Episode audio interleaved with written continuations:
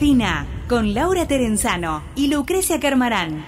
Yo no busco lo que vos tenés. Yo no quiero hacerte ningún test. Sigo siendo un gato en la ciudad. Dame una oportunidad. Tengo un ruso y a un yankee dentro de mi habitación.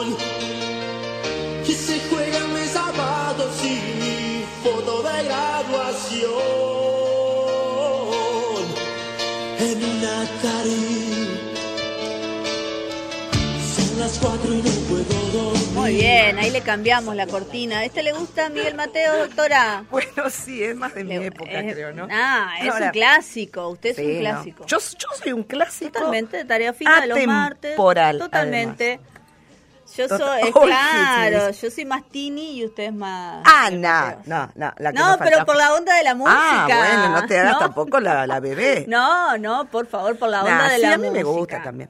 Bueno, Bueno, Lucre, vamos doctora, a ponernos... vamos a ponernos en... Después de un... Acá el, el operador nos habla, entonces no, nos Sí, reímos. nos hace- Pero nos está bueno reír. porque hay que distender. No, vamos a ponernos, si estamos en diciembre, y como decíamos hoy arrancar, digo, siete días de diciembre y, y pasó de todo, De y parece que va a pasar de todo, por lo menos hasta el 15 de diciembre, después, bueno, algunas cuestiones se van a calmar, pero estos primeros 15 días del último mes del año vienen recargados, nos da respiro. Y hubo novedades, hay novedades importantes en Concordia y que usted nos va a comentar también. Así es, Lucrecia, así es. Como siguiendo con la línea que venías tratando de, de los cuerpos legislativos, digamos, y que vinimos tratando también en el micro del pasado, de la prórroga de las sesiones ordinarias del Congreso Nacional, que ahí estaban determinados proyectos de leyes ambientales a tratarse, que y en, en esa misma sintonía, el Consejo Deliberante, que por ahí para el que no conoce de estos temas, pero el Consejo Deliberante viene a ser el cuerpo legislativo de un municipio, em, que es el que emite las ordenanzas, que son como si fuesen las leyes, pero municipales. Entonces siempre a mí me gusta explicarlo por ahí para que, por ahí el que no está al tanto con esa eh, tipo de, no me salen, con ese tipo de palabras, Sí. etcétera, la, la conozca. Ah, me, me volví. Bueno, en nuestro Consejo. Deliberante. Nuestro Consejo Deliberante, ¿qué está También pro- prorrogó las sesiones ordinarias, Sí. que explicaba la otra vez que no es lo mismo prorrogar las ordinarias que, que hacer extraordinarias. extraordinarias. Hasta el 17 de diciembre es la prórroga. Exacto, por eso ustedes ven que está sesionando y ya han estado hablando de diversos temas acá relativos a las sesiones en el Consejo Liberante. Bueno, entró un proyecto de modificación de, el- de la ordenanza de humedales, que ya en general del Bien. tema humedales, con la ley nacional, que ahora tal vez pierda el Estado parlamentario, pero con la ordenanza de acá también hemos hablado bastante, hemos dicho que es un humedal que no. Yo debo decir que yo pertenezco al Consejo de Protección de Humedales por una ONG. antes. Exactamente, en, por Luz del Liberal, la ONG. Entonces, venimos trabajando. La, la ordenanza que está vigente es del 2019, mediados más o menos. En mediados del, del 2020 se, sale un decreto que crea, digamos, el Consejo de Protección de Humedales, que, es- que está legislado en la, en la ordenanza vigente, que está regulado, y ahí conformamos el Consejo de Humedales. De protección, no es un consejo asesor, es un consejo de protección. Desde ese momento, cuando vimos un montón de impedimentos que tenía la aplicación en sí de la ordenanza vigente, es que empezamos a trabajar en la modificación. Pero quiero hacer mención a algunas cuestiones porque yo veo que a veces se dice, no se está protegiendo esto, los humedales, es como muy complicado cuando no se tiene una normativa acorde. Entonces me parece que eso es fundamental explicárselo a la ciudadanía. El tema es así, la ordenanza que está vigente es una es como una copia, vamos a decir ciertamente, que no está mal tampoco, porque si uno se copia, digamos, toma cuestiones de otros países o de otros lugares que están sirviendo, o lo que es más moderno, etcétera, y lo aplica, está fantástico. El problemita es que la, la ordenanza, porque esto surge de una investigación ¿no? que realizamos, eh, la ordenanza de la que está, de la que se basa, en la que está hecha la, la, la actual El modelo, vigente, por decirlo, que se tomó. Exactamente. Es de Chile y es de un proyecto integral de desde protección de humedales urbanos, que efectivamente lo que nosotros hablamos acá es de humedales urbanos, algo que tampoco se habla mucho, se dice humedales en general y no se distingue humedales urbanos de los no urbanos, etcétera. Pero bueno, entonces, pero ¿qué pasa? ¿Cuál es el escollo principal? Que esa viene, digamos, esa modelo que se tomó es un modelo que está integrado con un trabajo con el Ministerio de Ambiente, es otro tipo de país, con otras cuestiones inclusive de- del tipo de gobierno, no es federal como acá, etcétera. Y además solamente se aplicaba a las tierras públicas y fiscales. Entonces, ¿qué pasa ahí? O sea, es evidentemente una diferencia abismal si vos haces una normativa que vas a aplicar a los espacios públicos, o sea, que es el Ejecutivo en todo caso el que tiene que hacer plazas, cuestiones educativas, etcétera, etcétera, a aplicársela a un privado que, porque bueno, es más, en un sistema en el que vivimos, que la, eh, la- la propiedad privada claro. es como decir Dios, ¿no es cierto? Entonces, obviamente que la propiedad privada no es absoluto el derecho de propiedad privada y puede ser, y de hecho, de hecho, perdón, en el Código de Ordenamiento Urbano de Concordia, como así de ordenamiento territorial de cualquier lado, se ponen límites a determinadas construcciones en sectores, a pisos, a... Entonces, ahí, está, ahí vamos bien.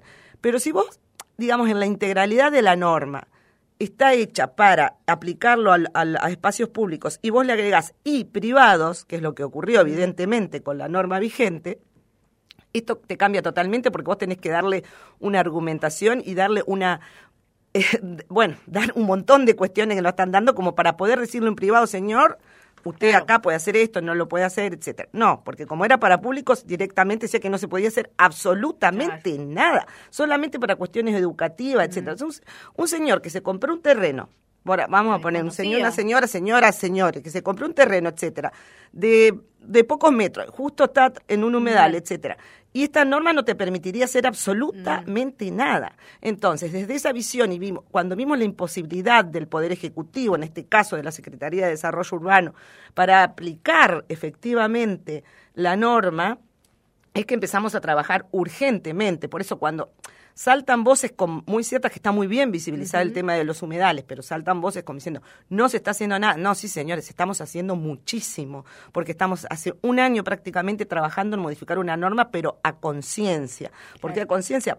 Porque, su- porque la hicimos con el Consejo Deliberante. sea aplicable. en 100%. Sí, pero trabajada, en, digamos, en sintonía con todo lo que la van a aplicar, los que la van a, la modificación, me estoy hablando, ¿no? Estoy hablando, ¿no? La empezamos a trabajar con la- la- la- las partes competentes de la Secretaría de Desarrollo Urbano, con el saneamiento ambiental de UDAPA, con los concejales, Diferentes con, áreas. con diferentes áreas que, de- que entonces va a ser algo, es algo, o si es que la prueban, que creo que sí, porque además, digo, el Consejo de Protección de Humedales está compuesto por eh, dos conse- por concejales de la oposición y, de, y del oficialismo y por el Ejecutivo por Desarrollo Urbano y UDAP. Y después ONGs y esto como el caso en que yo estoy ahí.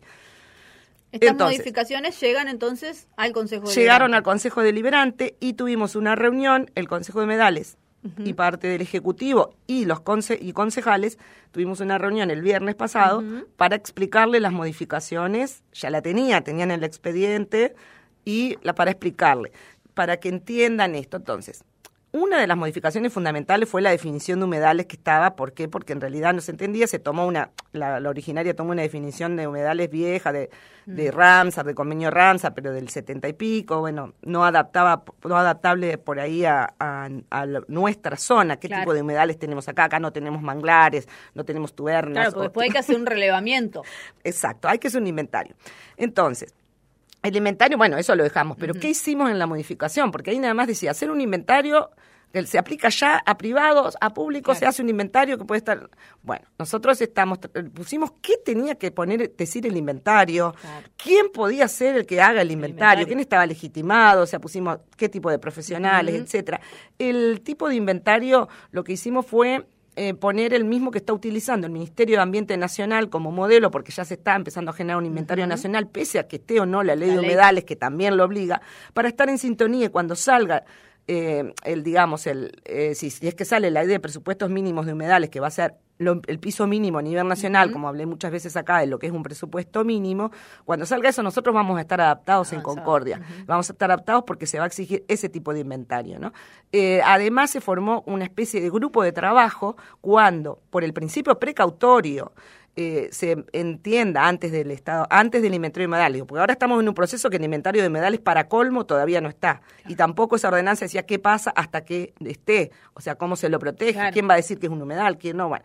Entonces, en ese interín, hasta que esté y después también pues, va a seguir trabajando, pero en es más importante por el principio de cuando se sospeche que puede ser un humedal entonces se conforma un grupo de trabajo, que ese grupo de trabajo está compuesto por también varios actores dentro del municipio. Eso, eso evita que el expediente empiece a circular y que, y que, y que se busque una, una solución unificada y se le dé una propuesta unificada al ciudadano también. Estoy hablando obviamente de esto más que nada en el ámbito privado, porque en lo público es más fácil exigir a, a los espacios públicos que realicen estas cuestiones. Pero a un privado, cuando te va a decir, o un loteo, o voy a hacer una construcción, pedido autorización de para de mover el, de la tierra, etcétera, el suelo, permiso de uso del suelo, etcétera, y te dicen no, o sea, no puedes hacer absolutamente nada, hace un parque de, estudios para lo que es un humedal, bueno, extraería... Entonces, la, idea, conflicto ahí, obviamente. Sí, pero porque la idea de esto, en realidad, como están haciendo en otras ciudades, inclusive Gualeguaychú, y se está buscando,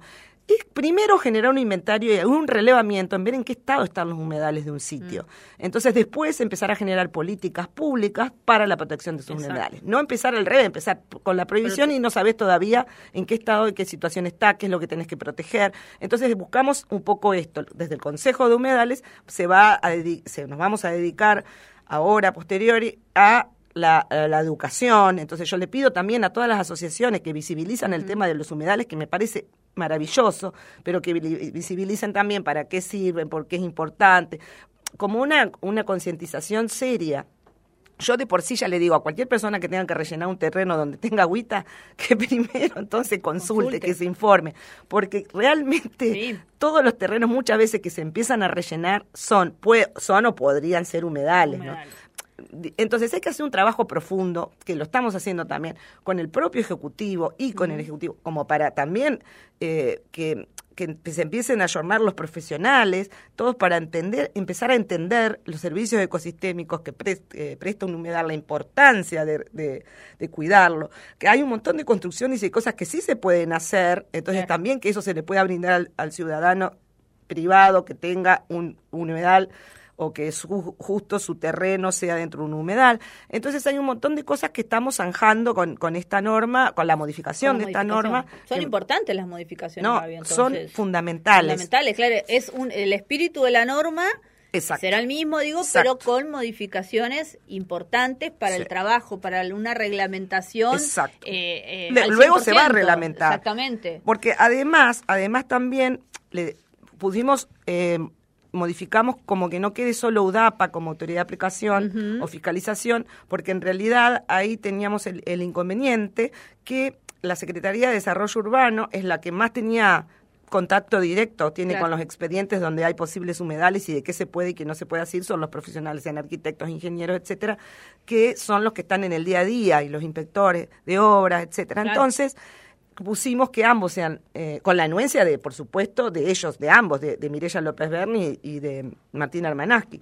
O sea, te quiero decir que es un trabajo en conjunto, consensuado, integral. y como áreas están involucradas en el tema. Exacto, que entonces después lo van a poder aplicar. No es que uno que vaya, vaya, se vote una cosa totalmente mm. que, que, ni se entere el Ejecutivo de lo que votaste y después tenga que aplicarlo cuando todavía no hay una conciencia real. Por eso hay que hacer un trabajo de hormiga y de a poco y de, de verdad integral. Además, nosotros proponemos también la modificación, eh, por ejemplo, que, eh, que en las zonas afectadas la autoridad al Ejecutivo a que realice todas las acciones pertinentes para, por ejemplo, una declaración de interés municipal de esa zona, eh, tramitar o expropiaciones o evaluar compensaciones de, desgrabación impositiva a la gente que posteriormente resulte que tiene un humedal, como también ocurre con el patrimonio arquitectónico de Concordia, que si vos tenés una casa que no podés modificar algunas cuestiones, también te hay una desgrabación impositiva.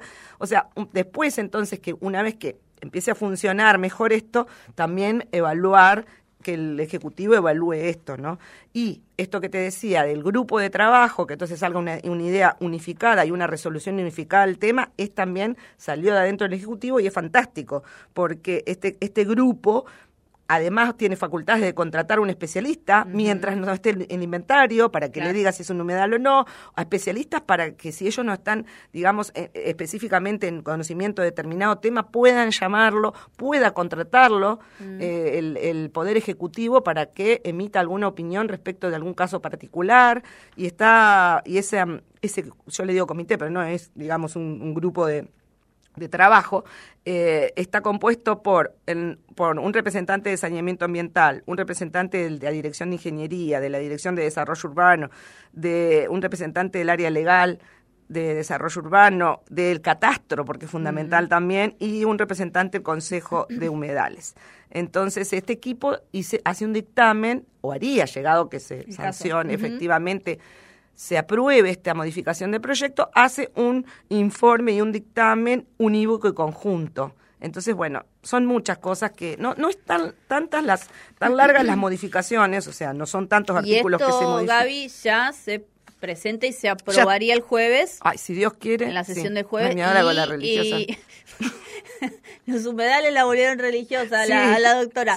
No, digo, cuando no, los concejales. tuvieron contacto con los concejales, digo, eh, les aseguraron que hay un, consenso, digo, para que esto salga, ¿no? Hay un consenso. Está, y es importante que lo que decís, eh, hay un consenso y en el Consejo de Humedales, como te dije antes, está compuesto, el Consejo de Protección está compuesto por concejales de la oposición y, del oficialismo, son los que también trabajaron en este proyecto. Entonces, eh, ellos ya, llega a ellos un proyecto que, que desconocen, que desconocen y que no tuvieron ninguna, no se involucraron de alguna manera. Exacto, el Consejo Deliberante tiene su participación, más que nada eh, como en, forma titular de Cristina Guitar y de Elizabeth Redolfi por la oposición, ¿no? Pero también está Luciano Delor como suplente, estaba Cedro, o sea, ellos están al tanto de esto y además nosotros lo fuimos y lo volcamos a otros, también se lo comentamos. A, este tema a otros concejales en la reunión del viernes. Así que esperemos, esperemos que esto salga porque nos va a dar un, un aire importante. un cierre de año también para el oh. tema y para que va a ser el inicio de un trabajo de aquí en adelante porque va a ser la base justamente de trabajo para la protección de humedales, estas modificaciones que le van a hacer de la ordenanza. Así que vamos a estar atentas. Atentos. Nosotras seguimos las sesiones aquí, el trabajo legislativo, las sesiones del Consejo. Esto sería el jueves 9, la sesión del jueves 9 podría entonces tratarse y aprobarse ese tema, así que vamos a estar atentos y aquí la doctora Gaby nos explicó todas las modificaciones. Sí, creo que, casi todas. Sí, por lo estuvo muy bien, estuvo muy Se entendió, ¿no? Para que conozcamos porque es un tema que venimos tratando durante todo el año, que la gente nos manda mensajes, nos pregunta. Había un mensajito para la doctora Gaby que llegó de una oyente eh, como audio, así que lo vamos a escuchar porque justamente lo dejé para pasarlo cuando esté la doctora, así que lo escuchamos. A ver. Hola Lucrecia, eh, me interesa que le pregunten a la doctora eh, Pérez cuál es su opinión acerca de este eh, señor que en la provincia de Chubut abrió un camino y mató 500 pingüinos con sus crías y sus huevos. Ay, sí, lo hablamos. Lo habíamos hablado la el semana martes pasado cuando había ocurrido eso lamentable, estuvimos hablando de, de, la justamente de la ley de maltrato animal, pero además también estuvimos hablando de la necesidad de eh, eh, legislar y sancionar penalmente cuando ocurran cuestiones con la naturaleza o la fauna y la flora, que sea sujeto de derecho y que los delitos, que sean delitos ambientales, ese tipo de cuestiones. Así que por supuesto que es un espanto y que espero que, que con las herramientas, por eso es tan importante estas herramientas legislativas, que con las herramientas que se tiene al día de hoy se busque la vuelta para sancionar efectivamente a, a esta persona, si se le puede decir así. ¿no? Sí, no, no, terrible lo que pasó allí en el sur con este tema. Bueno, doctora. Bueno, muchísimas gracias. Nos despedimos, mucha información hoy, vamos a estar atentos. Aquí lo adelantó la doctora Gaby, entonces el Consejo Deliberante trataría este jueves lo que son las modificaciones a la ordenanza de humedales para que ya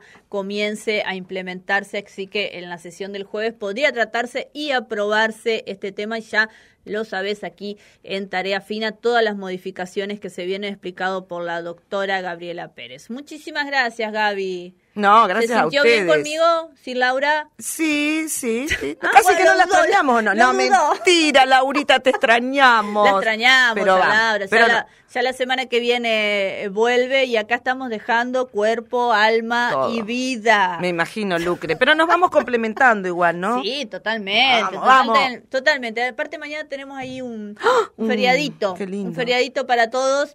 Así que nos estamos despidiendo, señor operador. Muy bien.